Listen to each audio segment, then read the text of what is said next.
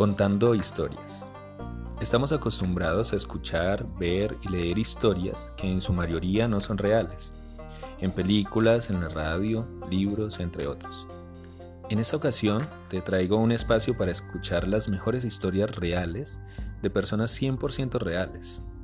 Domingo a domingo, muy próximamente, les tendremos aquí nuestra primera historia.